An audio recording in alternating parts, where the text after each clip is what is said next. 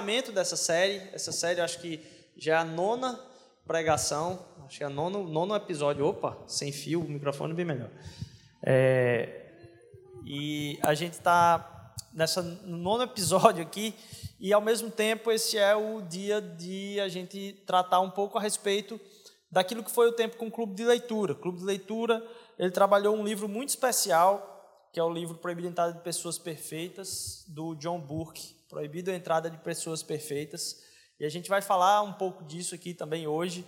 Uh, e esse livro, quando a gente, to, acho que todo mundo já que já teve o um contato assim, vem falar, nossa, como é profundo, como vem mexer comigo, como vem a, a, assim, mexer com o meu coração. E aí eu queria, nesse momento, primeiro, saber se tem duas pessoas aí que queriam compartilhar aí uh, o como esse livro assim acrescentou ou, ou, fez você enxergar a prática da fé e a fé e o relacionamento com Jesus de uma forma diferente. Queria saber se você que está aí, que leu o livro, podia vir aqui partilhar em um, dois minutinhos dizendo, olha, esse livro me fez, teve um, um, um, esse aspecto desse livro me fez ver a fé cristã de um jeito, um jeito diferente. Então, eu queria que você pudesse estar vindo aqui à frente partilhar um pouco disso aí. Bora, cria coragem, povo. Não, ó, já baixou a cabeça, então já sei que é ela. Gorete, vem cá, Gorete. Ela, ela disse, ninguém chamou ela, ela já estava com vergonha ali. Eu digo, ah, então Gorete vai vir. Ela, ela ficou com vergonha mesmo de vir na frente, então é porque ela queria vir. Benção, Gorete. Boa tarde, gente. É, em busca de pessoas perfeitas, ele me mostrou a olhar as pessoas com os meus próprios olhos, como se você fosse a outra pessoa. Aquilo está acontecendo com você, mas se, como se tivesse acontecendo comigo. Eu ver você daquela maneira, entendeu? As, é, as suas falhas se refletirem em mim, porque eu também sou falha, entendeu? Eu sou filha, eu acho que eu sou filha de Deus, como todo mundo, então todo mundo erra, entendeu? Então eu acho que foi muito assim é, importante nesse aspecto, nesse aspecto, me mostrar e ver e enxergar com os olhos do outro o que acontece, como eu sou, as passagens que aconteceram, né? São coisas assim muito fortes. Eu, eu não acho nem legal eu ficar falando do livro, porque eu acho que vocês têm que ler o livro. Não é se colocar e ler o livro, porque é, ah, eu acho que o próprio título ele já diz tudo, gente. Em busca de pessoas perfeitas. É, é, porque ninguém é perfeito. Quando eu vi aquele. Como é o nome dele que teve aqui, aquele pastor? Pronto. Quando ele teve aqui, eu até coloquei na internet, eu, eu comentei isso com o Álvaro, e a importância disso e de ver de qualquer pessoa. Ele colocou aquilo ali como se qualquer pessoa que passasse pudesse entrar naquela igreja. Assim como eu sempre elogio, e acho que a Mosaico também atua e age da mesma forma. Não interessa como você está, como você vem, quem você é, de onde, de onde você veio. Se você está bermuda, de bermuda, se você está de camiseta, entendeu? Então eu acho que a Mosaico também abraça e tem essa visão. Eu falei com o Rodrigo na, Rodrigo não, lá na, na época, muito por uma coisa assim que eu achei, que a gente falou, que eu, que eu coloquei, assim, que a gente atua e que a gente faz, mas a gente não mantém. E foi quando eu coloquei a questão do pós-venda. Né? Porque, assim, é, é muito importante isso, entendeu? Você falar, dizer, fazer e manter, entendeu? A gente consegue começar uma coisa e vai, caminha e chega ali, é um obstáculo, é uma coisa ou outra, e você não consegue terminar. Né? Então, quer dizer, é muito importante você manter, você perseverar, você ter. E eu acho que esse livro ele me deu muito essa visão. É, agora estava partilhando de que como receber pessoas, é, é, ela e você tratar as pessoas e, e enxergar na imperfeição nossa uns com os outros, isso exige realmente esse passo de não é só a cumprimentar, dizer oi, oi, mas ir em busca, ir atrás, estar próximo, ligar, saber como é que está a vida, acompanhar, caminhar junto e caminhar junto de pessoas imperfeitas, ah, como eu sou imperfeito, como cada um aqui é imperfeito. É, ela estava ah, realmente falando bastante disso nas nossas partilhas. Alguém quer mais que estava lendo aí o livro? Mais uma pessoa vi aqui eu sei que já foi até falado, já foi combinado que alguém vinha aqui. Então, é, Esse Gorete não sei se estava combinada, mas tinha gente disse, você podia falar. Pode vir, Grace. É, o que é que o que é que o livro fez abrir o olho assim em relação à caminhada com Cristo aí? É, boa noite já, né? Como só é um minutinho, viu, Rodrigo? Aí eu vim porque essa coisa de falar aqui em frente não é muito comigo, não. Mas primeiro eu queria falar sobre o clube de leitura, né? a importância do clube de leitura. Porque você lê o livro e você tem as suas percepções, você tem a sua visão. E quando você compartilha com outros, você senta junto com outros, você começa a enxergar por um prisma né, que você não tinha visto, por um outro ângulo. Você só vê de acordo com como você enxerga. Mas é muito interessante é, você ver como a outra pessoa enxerga aquilo ali, você começa a refletir sobre. Então, a importância do clube de leitura. E com relação ao livro, eu até já falei no dos encontros, e assim, acho que foi uma coisa que, é, que eu quis internalizar, é com relação à tolerância, né? Que a gente tem vivido bastante, eu vou repetir aqui. É a coisa da tolerância nesse mundo de. Hoje mesmo eu estava vendo, eu digo, meu Deus, cada, cada semana é um lado, cada semana é o cordão azul ou o cordão encarnado que está nas ruas, né? E a gente vê que o nosso pai, a gente deve aprender com o nosso pai que a gente não deve apenas tolerar, porque a tolerância ela não gera é, justiça nem misericórdia. O que gera justiça e misericórdia é a graça. Né? Então, a, a, o nosso pai, ele excede na sua tolerância, porque vem com a graça. E ainda, para finalizar, eu que não queria falar nada, é o que me chamou a atenção é que o, o, o autor, ele no primeiro capítulo e no último capítulo, ele tece comentários sobre a importância da comunidade é, é, cristã, da família de Deus. Né? É interessante, porque exatamente no primeiro capítulo ele fala no percentual de pessoas que têm resistência aí às igrejas. E ele conclui no seu 16º capítulo falando a mesma coisa, da, da incidência de, de, evasão das igrejas por conta de testemunho, por conta de, de, de é, más experiências. E aí é, eu achei interessante que ele fala que para isso está lá no João 17, o que a gente precisa, a prioridade é viver o amor. Né? E isso, eu estava vendo no, no Tim Keller, ele disse que nenhuma outra religião, a não ser a cristã, oferece, que é uma comunidade de amor. Não existe essa vivência de amor em outra religião, nem no ateísmo, só na comunidade cristã. É isso. Para quem queria falar pouco, tá ótimo, Grace. É, bem, pessoal, é, ele, esse livro realmente ele contrapõe assim algumas das nossas vivências, ah, porque hoje todo mundo acha que é amoroso, todo mundo acha que é tolerante, e normalmente a gente tem um cercadinho da nossa tolerância, a gente tem um cercadinho daquilo que é ah, até onde vai o nosso amor, até onde vai a nossa empatia, até onde vai o nosso nossa busca por relacionamento. E ao mesmo tempo, ah, esse tema do amor parece que hoje o tema do amor, se desde a década de 70, na verdade, ele tem sido tratado com uma perspectiva que parece ser associada àquilo que a gente sente, simplesmente, aquilo que a gente ah, tem por desejo, simplesmente. E, e, a força do amor, ela é uma força que ela, ela não é tão simples. Mais do que isso, a força do amor, ela não é tão coerente com aquilo que eu penso muitas vezes. Então, o amor muitas vezes vai me contrariar, e aí a gente vai ver um pouco disso aqui hoje à noite. Uh, mas mais do que tudo, a gente está sendo jogado para todo lado é, a respeito de como pensar, como sentir, como agir, a partir daquilo que a nossa própria consciência uh, diz para a gente. E a gente tem visto aqui durante esses, essas semanas que muitas vezes a gente não tem como confiar completamente que nós agimos por ah, independência. Nós não temos independência completa em como nós reagimos ao mundo.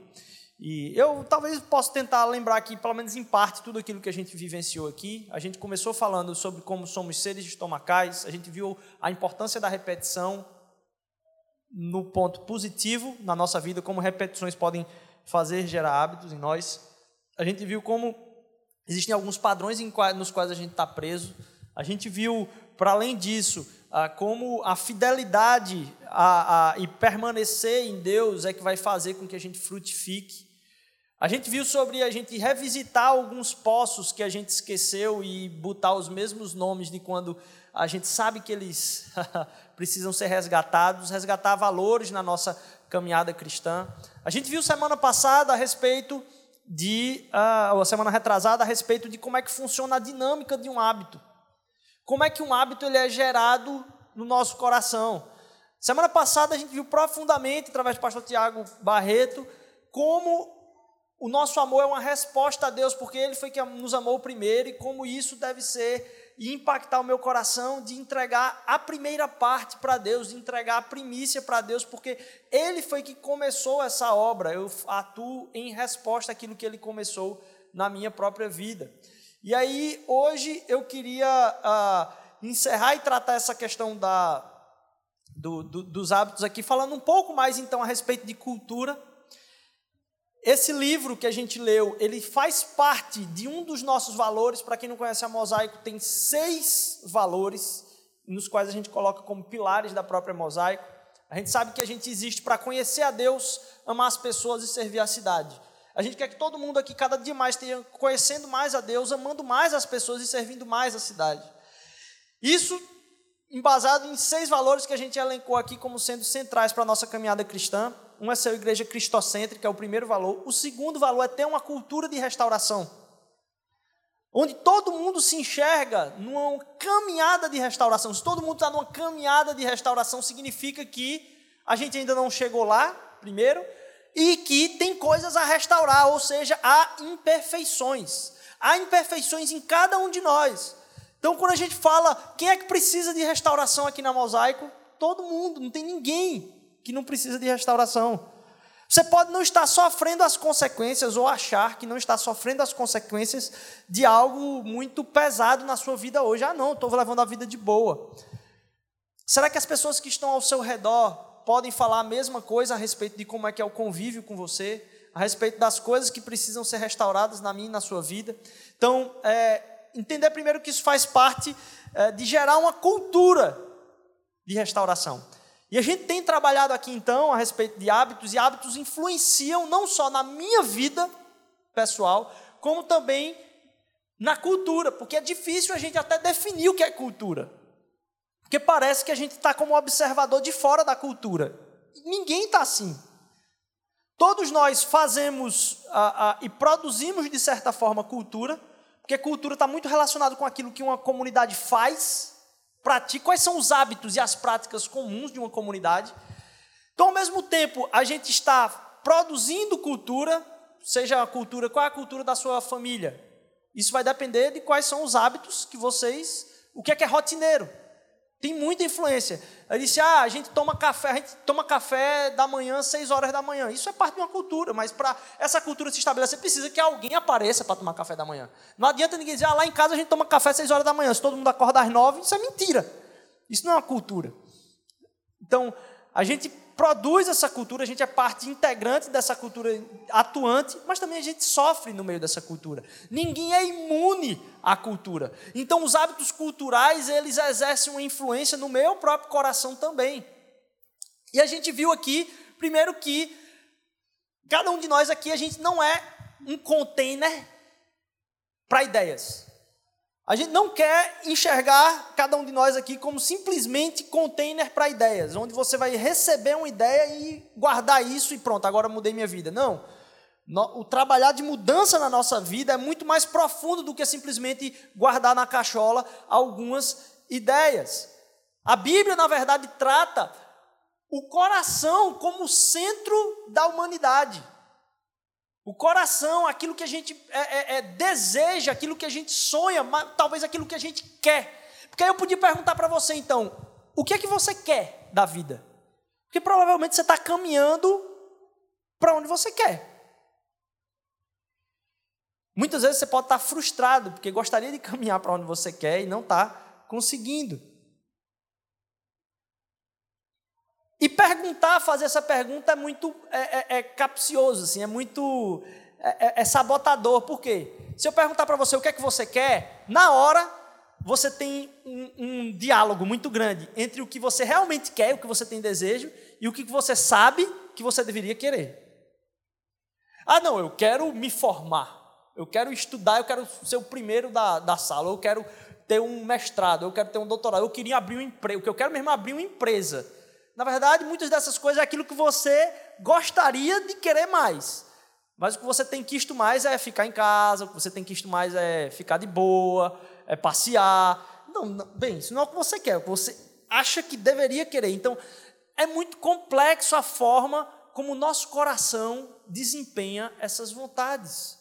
E por isso a importância de, em ser afetado por uma cultura ou formar uma cultura de restauração no meu coração e no âmbito da comunidade, a gente entender que nós somos partes de um ser que não é um container de ideias estático, mas um querer dinâmico.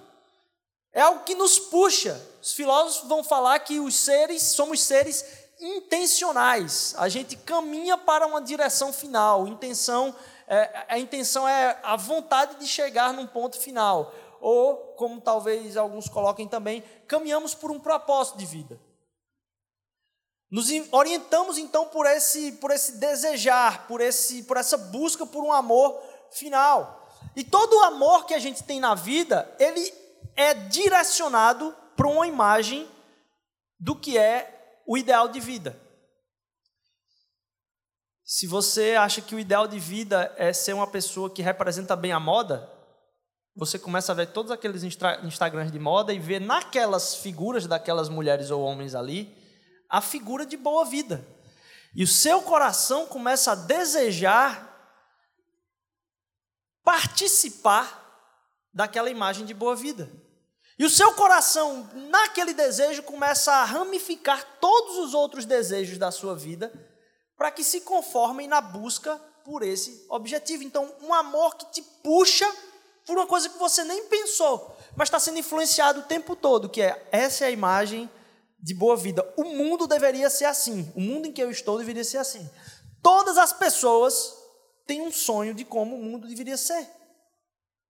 Todas as pessoas. E aí, é, um dos autores dos quais a gente tem tratado aqui também, ele fala que essa visão de como o mundo deveria ser, você pode associar a palavra reino. Ou seja, se você pudesse decidir como as coisas seriam e como as pessoas responderiam, como seria esse reino? Essa visão de mundo onde as coisas funcionam do jeito que deveriam funcionar. Como isso deveria acontecer, na verdade? Todo mundo tem essa visão de reino. No meu reino, na minha visão de reino, pode ter certeza, os motoristas de Recife seriam completamente diferentes. Eu diria assim: o mundo não deveria funcionar dessa forma quando eu vejo uma pessoa empacada lá assim. Então, a gente sabe como a coisa deveria funcionar e a gente tem uma imagem de como a gente poderia ser também. A gente internaliza algumas ideias, mas o significado daquilo que é propósito para a nossa vida vaza. Quantas vezes você já decidiu fazer alguma coisa e não conseguiu fazer aquilo que decidiu fazer, até mesmo como hábito? Porque o significado disso vaza. Por isso que essas repetições e esses hábitos, eles precisam atingir não só as nossas rotinas, como também atingir aquilo que está o tempo todo martelando na nossa cabeça. Por isso, eu volto a refletir sobre uma das séries que a gente tratou aqui, que é a série Inspire, Expire. Onde a gente deu a importância central a duas perguntas que devem ser prática nossa o tempo todo que Deus falou comigo e o que é que eu vou fazer a respeito disso? Porque Deus está falando comigo o tempo inteiro. O que é que Ele falou comigo hoje? Será que a gente já se fez essa pergunta? O que é que eu vou fazer a respeito disso? Porque Ele quer me mover neste mundo e Ele quer me mover em direção ao reino. Eu tenho feito essas perguntas. Por que, é que eu estou falando isso? Se o significado vaza, e se as rotinas podem moldar e fazer com que hábitos direcionem meu coração, tem uma coisa que vai direcionar meu coração, é a forma que eu penso o tempo inteiro. E se eu não fizer perguntas para mim, perguntas que formam significado, e falar para minha própria mente a respeito do que tem significado na vida, eu vou ser levado por como as outras coisas do mundo me dizem o que tem significado. Nenhum de nós consegue não pensar em pai no dia dos pais. Ah, é porque o seu pai foi bom? Não, talvez muitos de nós aqui não tenham um exemplo de pai que foi o melhor. Só que o calendário litúrgico e religioso dos shoppings não permite que a gente não pense nisso. Porque somos apresentados o tempo todo religiosamente a respeito do que é que devemos pensar. Então, quais são perguntas que devem refletir significado para que a gente mude a nossa cultura em relação ao outro? Eu digo, poxa, Rodrigo, foi profundo isso aí tudo, né? Como é que, por que, por que todo esse pano de fundo para falar de proibir a entrada de pessoas perfeitas? É porque a gente está o tempo todo enxergando um ao outro num desnível. E se a gente não começar a fazer perguntas sinceras a respeito da nossa própria caminhada e daquilo que a gente está pensando a respeito do nosso dia, a respeito do que é importante para mim, a respeito do que é importante para a própria comunidade, a respeito do que é importante para a família, eu vou ser sugado por aquilo que é um movimento natural, que é de que mesmo que eu não me ache perfeito, e todo mundo diz, não, ninguém é perfeito, eu me acho mais perfeito do que o outro. Eu não sou tão ruim quanto muitas pessoas. Então, pensar a respeito de como a gente enxerga uns aos outros tem um papel importantíssimo na influência dessa cultura. E cultura, o que, que quer dizer a palavra? A palavra cultura ela vem de algo que, coincidentemente, está ligado a hábitos. Porque cultura vem de uma palavra que remete o cultivo da terra. É engraçado que quando a gente estava fazendo o briefing da arte, vocês podem ver lá em cada semana tem uma arte diferente lá na pregação.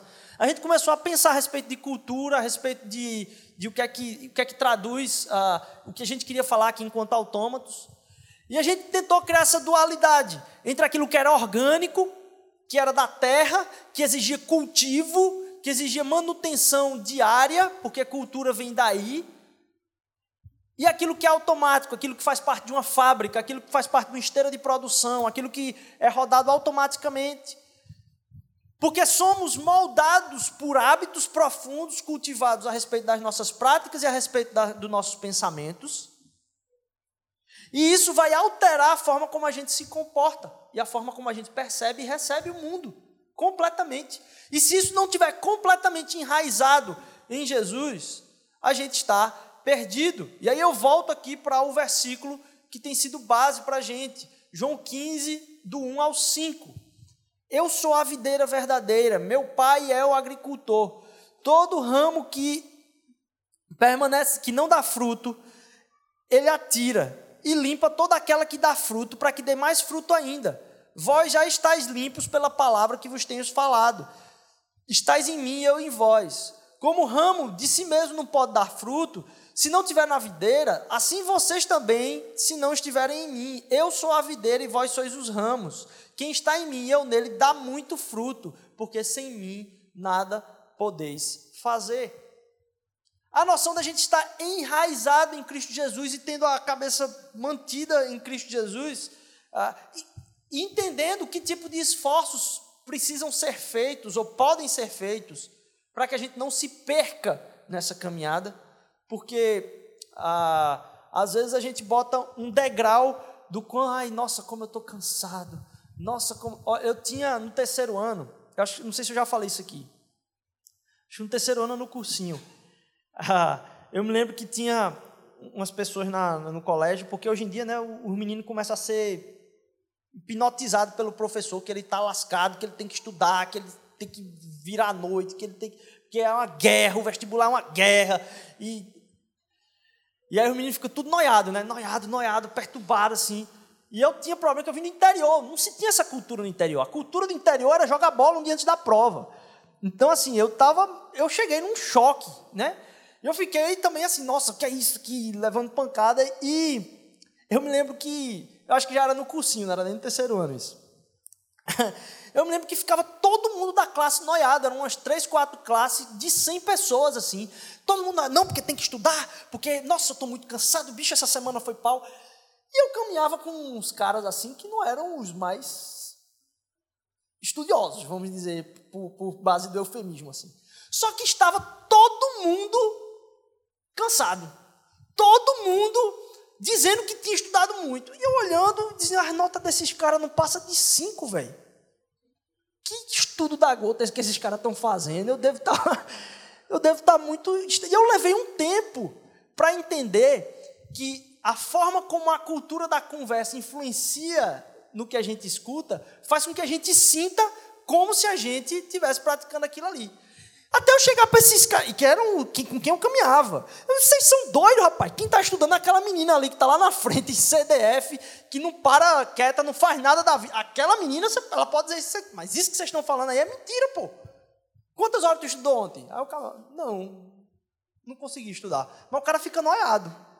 Noiado com tudo aquilo. E às vezes a gente não está passando por algumas coisas, e a gente trata a relação com Deus, porque o fardo que Jesus disse que tem para nós é um fardo leve.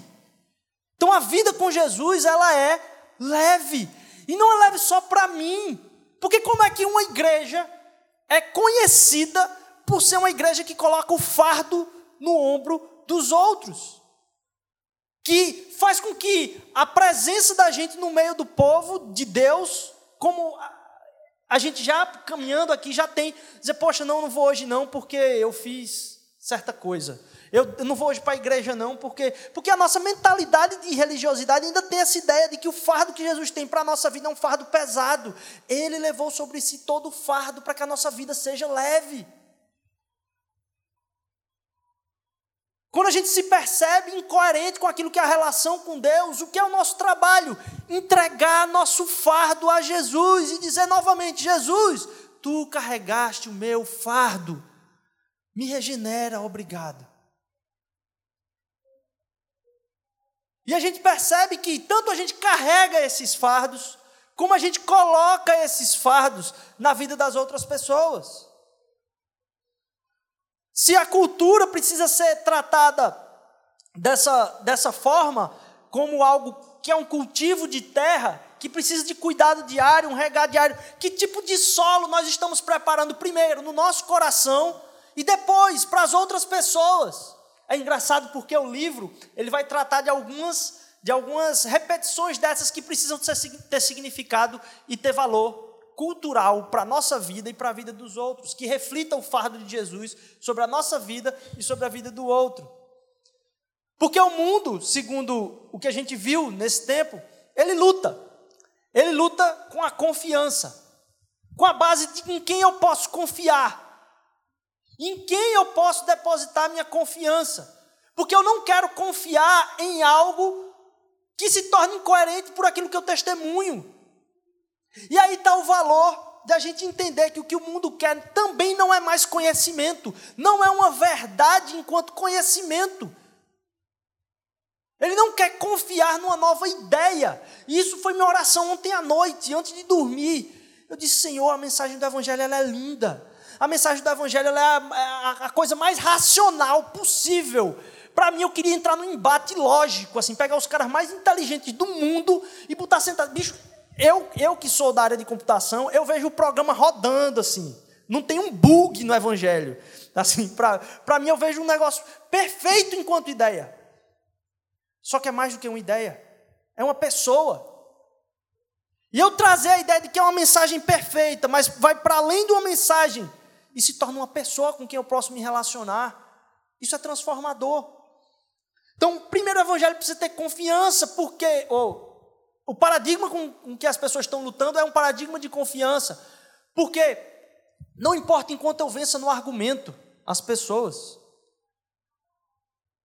Pergunta é se eu sou alguém que inspira a vida em pessoas. Porque você pode ser o mais certo e o mais chato. E como isso é constante, né? Aquelas pessoas querem ser mais certas e ser mais chata. Minha vida precisa inspirar a vida das pessoas. Para que isso aconteça, eu não posso viver só para mim. Para que elas tenham confiança, eu não posso viver só para mim. Eu tenho que ser uma vida que inspire a vida de outros. Que as pessoas cheguem e percebam que em mim elas podem confiar, porque percebem que eu não vivo só para mim. O que tira a confiança é um ambiente onde pessoas vivem só para si. Mas se você chegar no seu trabalho e chegar, pelo menos não tão armado como todo mundo, alguns aqui têm partilhado comigo que sofrem da mesma coisa que eu, que eu sofri quando estava na Caixa Econômica. É, tinham duas equipes que ficavam no mesmo, na mesma sala. Na mesma sala, tamanho dessa, desse salão aqui. E tinha dois cafés. Tinha duas mesas de café, uma mesa de café para um, a mesa de café para o outro. E havia bolo que chegava e chegava para uma mesa, mas assim, se impedia e, e, as pessoas vinham dizer, sei, por que, que tu vai tomar café na outra mesa? Que conversa é essa? Eu comecei a trazer coisa para as duas mesas.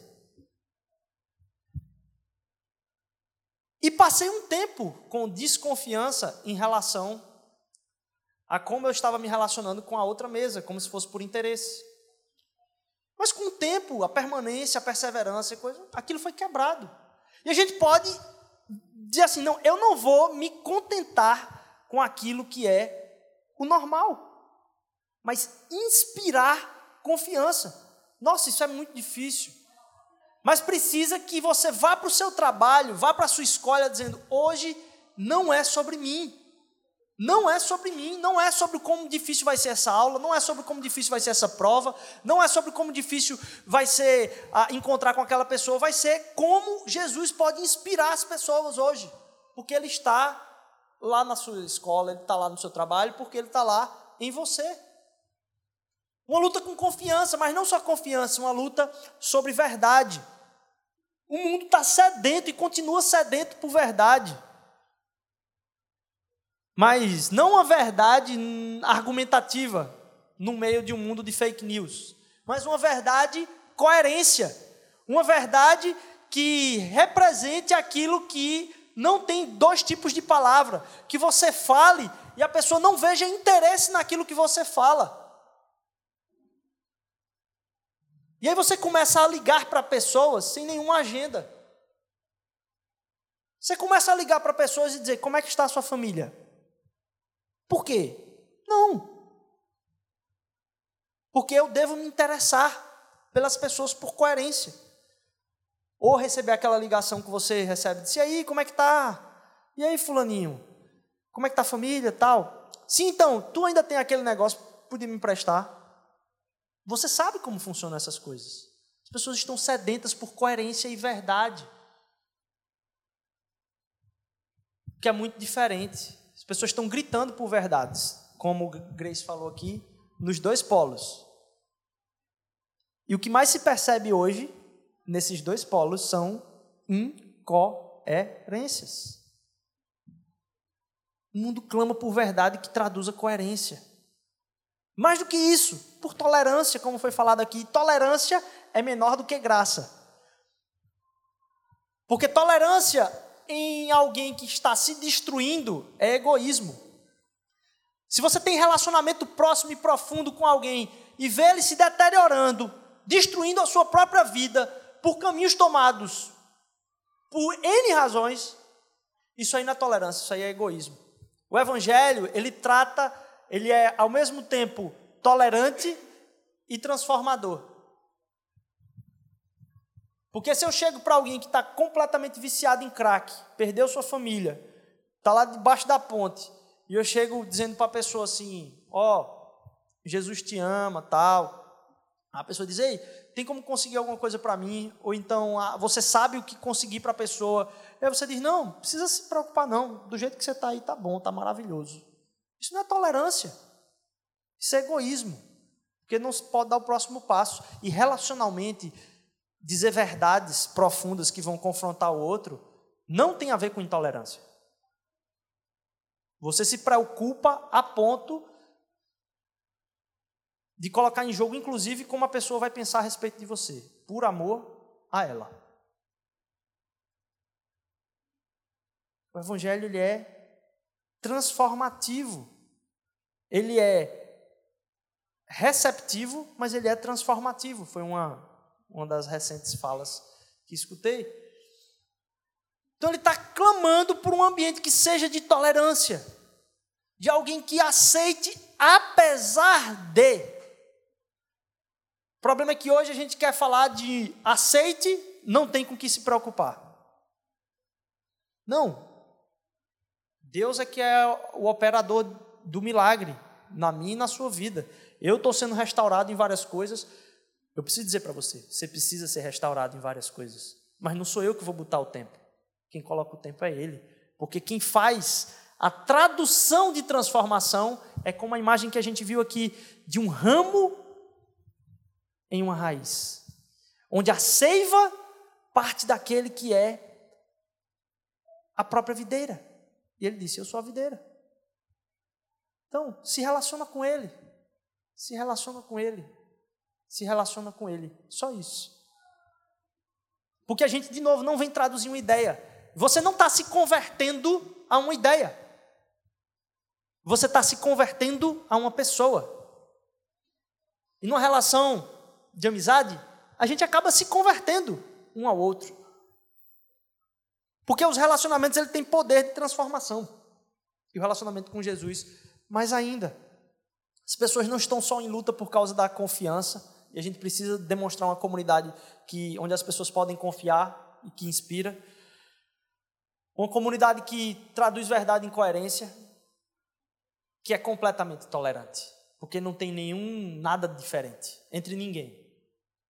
A diferença entre o pior dos piores que a sociedade pode achar e eu é simplesmente a graça de Jesus Cristo. Porque colocado determinadas é, condições de temperatura e pressão, eu podia fazer a mesma coisa. E eu vou dizer para você, você podia fazer a mesma coisa também que segura a gente em Cristo Jesus é a graça. É a graça de Jesus Cristo. Foi pela graça, talvez você não ter hoje um sentimento de vingança absurdo porque ninguém fez nada tremendo com a sua família, numa guerra, por exemplo. Ninguém invadiu sua casa, ou talvez invadiu e hoje a graça já te curou a ponto de você perdoar a pessoa e isso lavar o seu coração. Então você perceber isso. Isso faz parte de uma caminhada de uma igreja que quer lutar para expressar uma cultura. Uma cultura que vem entender. Existe uma palavra, eu não me lembro como é que o livro trata em português essa palavra. Porque em inglês existe uma palavra que se diz assim: é despedaçamento. Eu não me lembro qual é, qual é a, a, frase que o livro usa em português, mas é esse sentimento de vidas despedaçadas e um acolhimento para a vida despedaçadas. E não ter pressa e agonia para dizer, poxa, a vida dela tinha que estar tá mais juntadinha. Não. A gente caminha no meio de pessoas com vidas despedaçadas. E aqui tem que ser um lugar para onde as pessoas possam ah, trazer seus cacos, usando a imagem do mosaico aí. trazer seus cacos para que Jesus junte, reordene, coloque em ordem no tempo dele também. E onde o sofrimento vai ser curado. O que se repete a cada dia desenvolve cultura em cada um de nós. Existem palavras que ecoam. Essas perguntas, olha, que eu tenho que repetir para gerar hábitos de como a minha mente funciona. É, o que, que Deus está falando comigo? O que, que Deus falou comigo hoje? O que Ele vai fazer a respeito? O que é que eu vou fazer a respeito? Fazem com que a gente tome decisões palpáveis, baseados não no que eu acho, não no que eu suporto, não no que eu entendo que é o melhor para mim, mas na entrega total do que, que Jesus entende que é melhor para mim. Porque ele, de novo, não é uma ideia, ele é uma pessoa. E ele pode tanto confrontar, confirmar, como restaurar coisas que parecem despedaçadas. Todo mundo sabe que está distante dessa, dessa imagem. E alguns desses hábitos começam a trazer a gente para mais perto de Deus, porque a gente sempre tem tratado a noção dos hábitos como hábitos que levam para a adoração. E aí eu queria dar um exemplo aqui, pediram para falar hoje de um exemplo de como tem sido essa caminhada. Eu vou chamar a Shelly aqui na frente, que pudesse estar partilhando um pouquinho ah, de como tem sido. Ah, vai pegar Isa? Tá certo. É... Onde é que eu estava mesmo? Bem, o, o, o, trabalho de renovação desses hábitos no nosso coração, como órgão central, precisa de novo ser diário, como hábitos, como algo que é um solo que precisa ser tratado. Mas mais do que tudo, o evangelho ele é escandalizador. A tolerância de Jesus ela é escandalizadora. A inspiração de Jesus é escandalizadora. Aquilo que é a, a, busca por estar em lugares despedaçados de Jesus é inspirador. E a busca de Jesus por estar em lugares onde as pessoas estão em solidão é inspirador. Então eu pergunto: quem são as pessoas que precisam ter tolerância revelada sobre a vida delas, precisam ter acolhimento revelado sobre a solidão delas, precisam ter a, a inspiração revelada em tempos de, de não só de, de solidão, mas de desconfiança total e a gente inspirar por aquilo que é verdade na nossa própria vida. Eu queria uh, falar um, dar a oportunidade aqui para a Shelly falar um pouquinho a respeito de, do que é que Deus tem feito aí na, na caminhada com hábitos. Boa noite. É, eu quis trazer Isa porque tem sido uma experiência muito legal que a gente tem vivido juntas. E quando essa, essa série de mensagem começou a ser é, trazida aqui, Deus tem realmente é, me quebrado de diversas maneiras, né? E coincidência ou não, a Isa estava fazendo um projeto na escola dela, que é a Academia Cristã, e o tema, a canção da, da academia era também sobre hábitos. E desde então, essa, essa canção não sai do meu coração, não sai da minha mente. E às vezes eu vou caminhando e assim, estou zangada, aí lá vem a música na minha cabeça. E esses dias no corredor lá da escola, eu cantando, aí um pai olhou para mim e disse assim: impregnou, não foi? Eu disse: pois é, tipo. E aí a gente tem cantado sempre essa música em casa, né, Isa? Isa ensina para a mamãe, para o papai. E tem sido, a partir dessa música, a partir das pregações, um transformar de Deus no meu coração muito grande. E a gente queria cantar, né? É. Se você não quiser, tudo bem. Vamos lá? Um, dois, três. Não? Gentileza gera gentileza. Eu sei que o mundo eu vou poder mudar com pequenos hábitos, onde cada vez. Como é aquela parte do dia de acordar? Mamãe não sabe essa. Você fala que a partir do momento que a gente acorda, né? Vai lá, tu não quer? Tudo bem. Ficou com vergonha. Vai querer que Não? Quando a gente acorda desse jeito, semeando cuidado, amor e respeito. Bom dia pra você, bom dia pra você. Seu dia vai ser uma bênção, pode crer. E eu sou uma pessoa que eu sempre digo que eu sou noturna. Carrego isso comigo desde sempre. Não, eu sou uma pessoa noturna, não sou uma pessoa diurna. E a primeira pregação de Rodrigo, ele trouxe um estudo falando a respeito disso, dos hábitos. E aí ele fala assim: ah, você disse que é uma pessoa noturna e vai dormir 12 horas ou não tem horário para dormir e acorda 10 horas e você está super cansada. Mas aí você está dizendo: não, eu estou cansada porque eu sou uma pessoa noturna, não sou uma pessoa diurna. E isso é uma coisa que estava intoxicando muito a minha vida, o meu, o meu relacionamento com o Aires também, porque o Aires é uma pessoa diurna. Eu sou uma pessoa totalmente desorganizada e o Aires é uma pessoa super organizada. E como esses hábitos, para mim, é, interferem diretamente na minha relação e na forma como eu exijo do Aires e exijo da Isa, e exijo da, das minhas relações, que as pessoas sejam perfeitas no que elas oferecem para mim. E o pastor Tiago falando aqui na semana passada sobre qual é o fruto da, da videira, né? qual é o amor, que lá ele continua a, a pregação e ele diz, aquele que permanece em mim, ele dá muitos frutos. E às vezes a gente tem diversos hábitos, eu tinha diversos hábitos que eu sempre achei que era normal, que deveria ser assim, que está tudo bem ser assim e contra hábitos que não estavam gerando vida para mim. E quanto Deus tem trazido realmente assim, me confrontado e dizendo assim: "Não, minha filha, isso aí é coisa sua, não foi? Você não é assim, você aprendeu a ser assim. E uma das coisas na prática que eu tenho feito e que tem funcionado, é, e que uma vez eu, eu sou muito assim, exigente, apressada, controladora. e aí eu falando com Isa, Isa, eu, vamos Isa, tem que tomar café, vamos Isa, faz isso, Isa, vamos. Ela, por que, que a gente faz tudo com tanta pressa, mamãe? Mamãe e papai faz tudo com pressa, Isa faz devagar. E a gente tem muito do ritmo da gente, querer que as pessoas vão no nosso ritmo. E Deus tem um ritmo e tem um tempo para a gente. E a gente tem que entender e ouvir dele. Isso é possível se a gente estiver nele. E eu pude perceber o quanto eu estava distante da videira. O quanto eu conheço a palavra, eu sirvo na igreja, eu vivo e entendo o propósito de Deus para a minha vida, porque eu e meu marido, a gente entende porque a gente está em Recife, do que tudo que a gente faz, a gente entende que é feito para o Senhor, mas a intimidade, a relação, aquele hábito de, de orar de meia-noite que, que eu tinha, isso eu perdi, porque a gente vai no automático, a gente vai só no executando. E aí, na prática, eu tenho colocado meu despertador todo dia. Eu quero cantar. Vai? Vai. Vai. Tenho vergonha. Tem vergonha? tá bom, filha.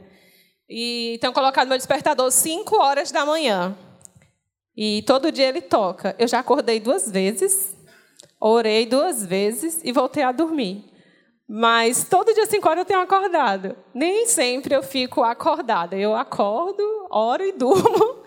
Mas a ideia é que eu consiga acordar esse horário, ou seis horas mais cedo, que eu consiga ter tempo. Só um minutinho, Isa.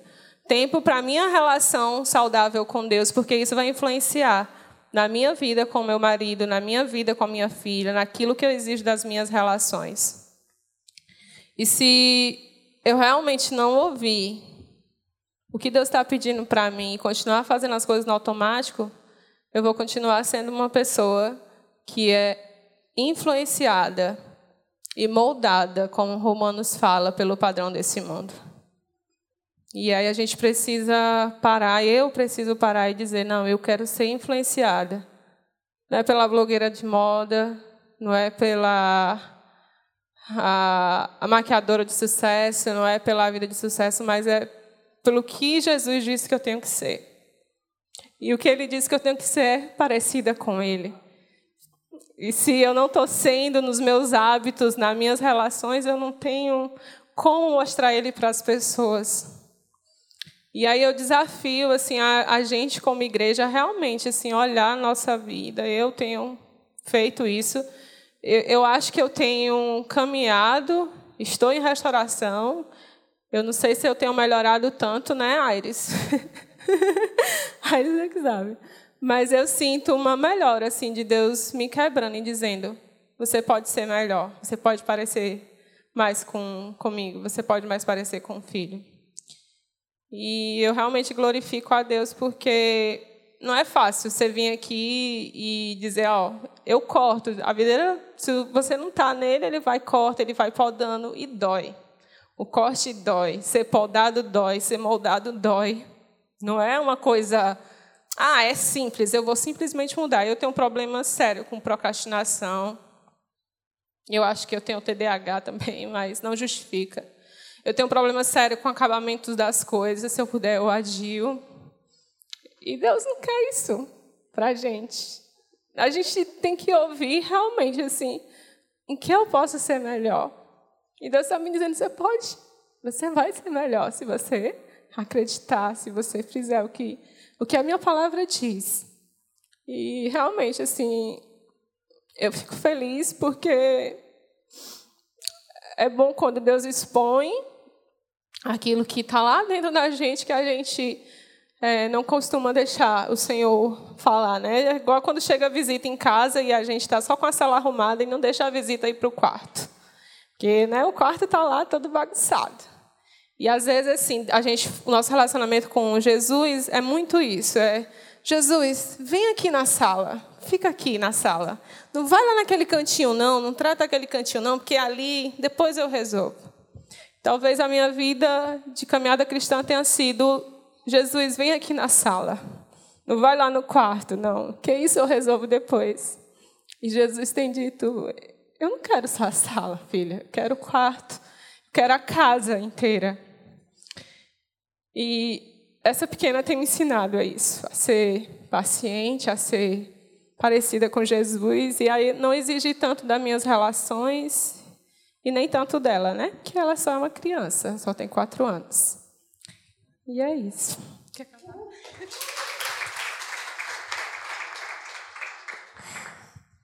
Gentileza, gentileza, ai eu sei que onde eu dou, o pequenos dados, um de cada vez.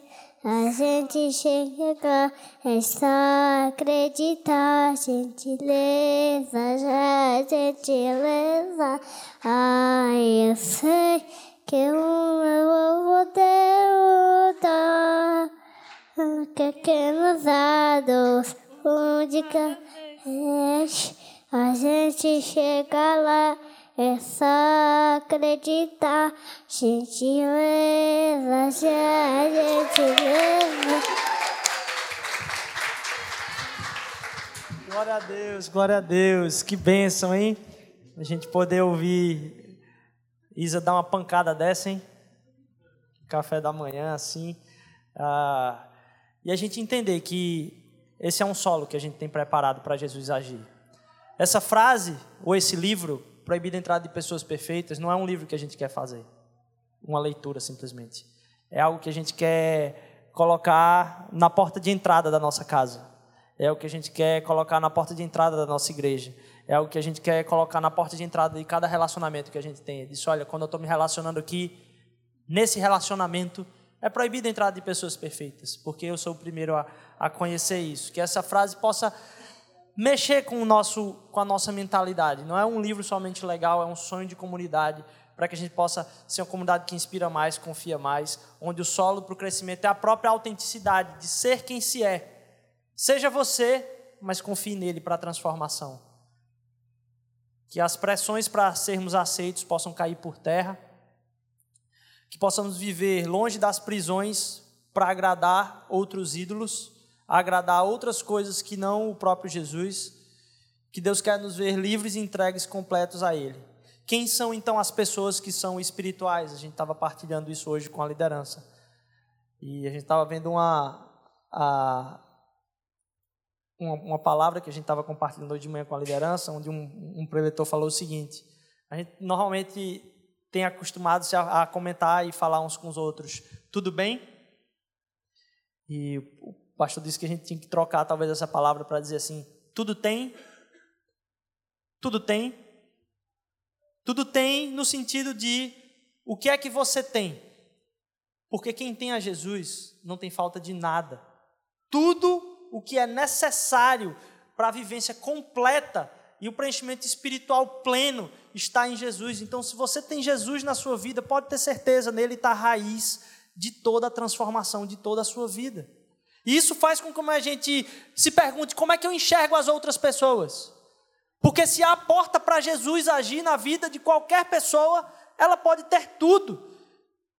E a gente começa a olhar, inclusive, a espiritualidade e até onde ela pode chegar na perspectiva do que Jesus pode fazer dentro do coração dela e não como ela tem respondido ao mundo. Porque quem faz na minha e na sua vida é o próprio Jesus Cristo. Quem você vê no seu irmão, quem você vê nas pessoas que estão caminhando ao nosso lado aqui, se é alguém que tem a porta do coração aberta para o próprio Jesus. Ela tem tudo.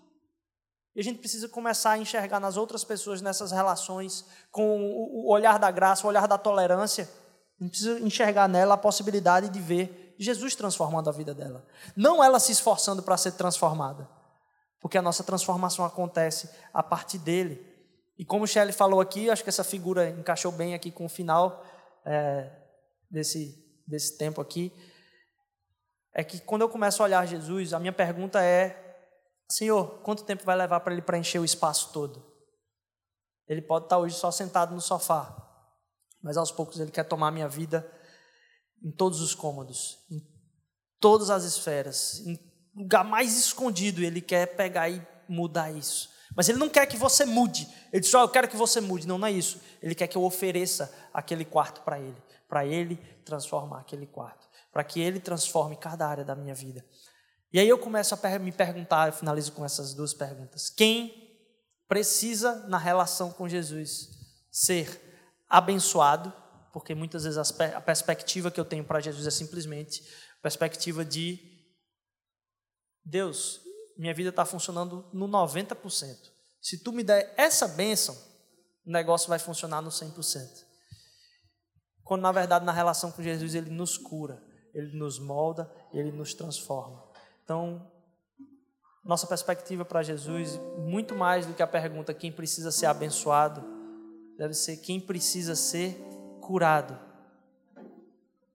Para que as pessoas possam chegar e encontrar dentro da comunidade fazendo a pergunta: Eu posso vir como eu estou? E a gente possa responder: Você pode vir como você está. A pessoa pergunte: Eu posso vir com as minhas questões? E a gente possa responder: Você pode vir com todas as suas questões. Eu posso vir com os meus medos? Você pode vir com todos os seus medos. Eu posso ir com os meus desacordos não concordar com tudo. Você pode vir com os seus desacordos. Eu posso vir com minhas dúvidas mesmo, meus testes de fé, e a gente pode dizer: você pode vir com teste, com teste de fé.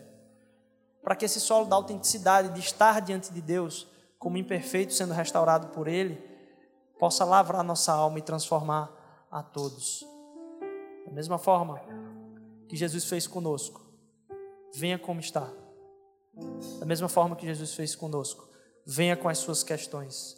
Da mesma forma que Jesus fez conosco, venha com seus medos, com os seus desacordos e com as suas dúvidas. Amém? Vamos ficar de pé, vamos louvar esse Deus que nos recebe, nos coloca num solo de transformação. Louvar Ele, porque a gente pode perceber Ele atuando no coração de uma criança que serve como profeta de uma casa, para a transformação de todo um lar. E para um espírito que permeia naquilo que diz: Filho, eu não desisti de você. E a gente pode dizer: Mas Jesus, já tem tempo que eu estou tentando. Jesus, não vejo mais uma alternativa do que eu possa fazer. E ele pode dizer para a gente, filho, eu não desisti de você. Essa restauração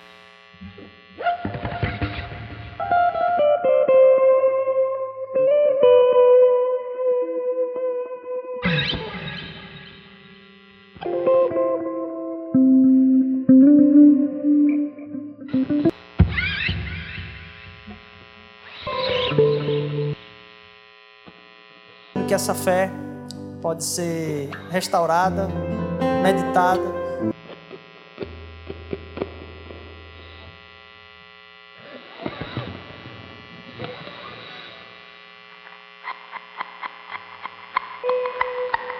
E a cada hora do dia, eu digo que hora ele começa e que hora ele termina. Nossa, como eu tenho buscado pouco. Quantas horas são puladas sem eu olhar para a palavra? E dessa vez tem algo.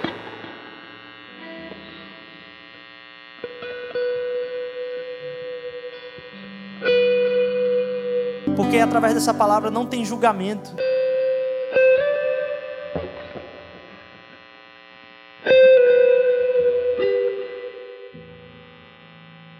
Jesus, porque está aqui hoje é um tempo de renovo, Pai.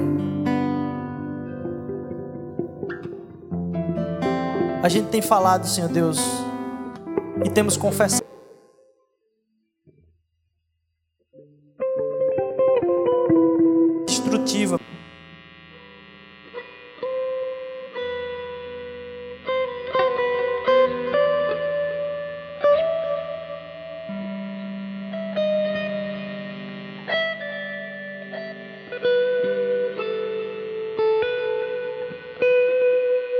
Sabemos que devíamos ter plena paz, Senhor Deus, e queríamos ter plena paz e tranquilidade, e não temos desfrutado disso. tu tens isso para nos oferecer. Está ao nosso dispor. Sabíamos que devíamos ter mais domínio próprio. E se tem uma coisa que muitas vezes o nosso domínio não é, é próprio. Parece que somos tomados por outras coisas, Senhor. Sabemos que temos um ideal, Senhor Deus, de plenitude a seguir. Mas sabemos que quando colocamos o fardo aos teus pés, tu nos carrega em direção a isso, Senhor Deus. Vem lavar nossa alma, vem dar refrigério ao nosso corpo, Senhor Deus. Vem dar renovo hoje aqui, Senhor Deus. Um derramar profundo de misericórdia, Senhor Deus. Que as pessoas que estão aqui hoje possam sentir, ser tocadas pela tua misericórdia, Senhor Jesus. E que essa semana, Senhor Deus, teu fardo que é leve sobre nós, Senhor Deus, possa ser estendido, Pai, em restauração. Para que a gente viva uma cultura de restauração e que a gente proclame na minha frente. É proibido pessoas perfeitas. E que a minha restauração, Pai, possa servir de trampolim para que outros te enxerguem, Senhor Deus. Nós vamos clamar, Senhor Jesus, que essa que essa comunidade seja conhecida, Pai. Por isso, em nome de Jesus, Senhor Deus. Que as pessoas possam encontrar misericórdia e serem tocadas por ela. Obrigado. Obrigado porque tu nos tocas, Senhor Deus. Obrigado pela cruz. E obrigado porque a tua agonia ali naquela cruz, Senhor Jesus, veio trazer tranquilidade para nós. Obrigado porque a tua condenação veio nos trazer liberdade, Senhor. Obrigado porque a tua submissão e disciplina até o fim, Senhor Deus, veio transformar nossos hábitos, Senhor Jesus. Nos ajuda, Senhor Deus, na nossa incredulidade, em nome de Jesus. E a gente quer te louvar pelo que tu fizeste e ainda estás fazendo em nós. Amém, amém.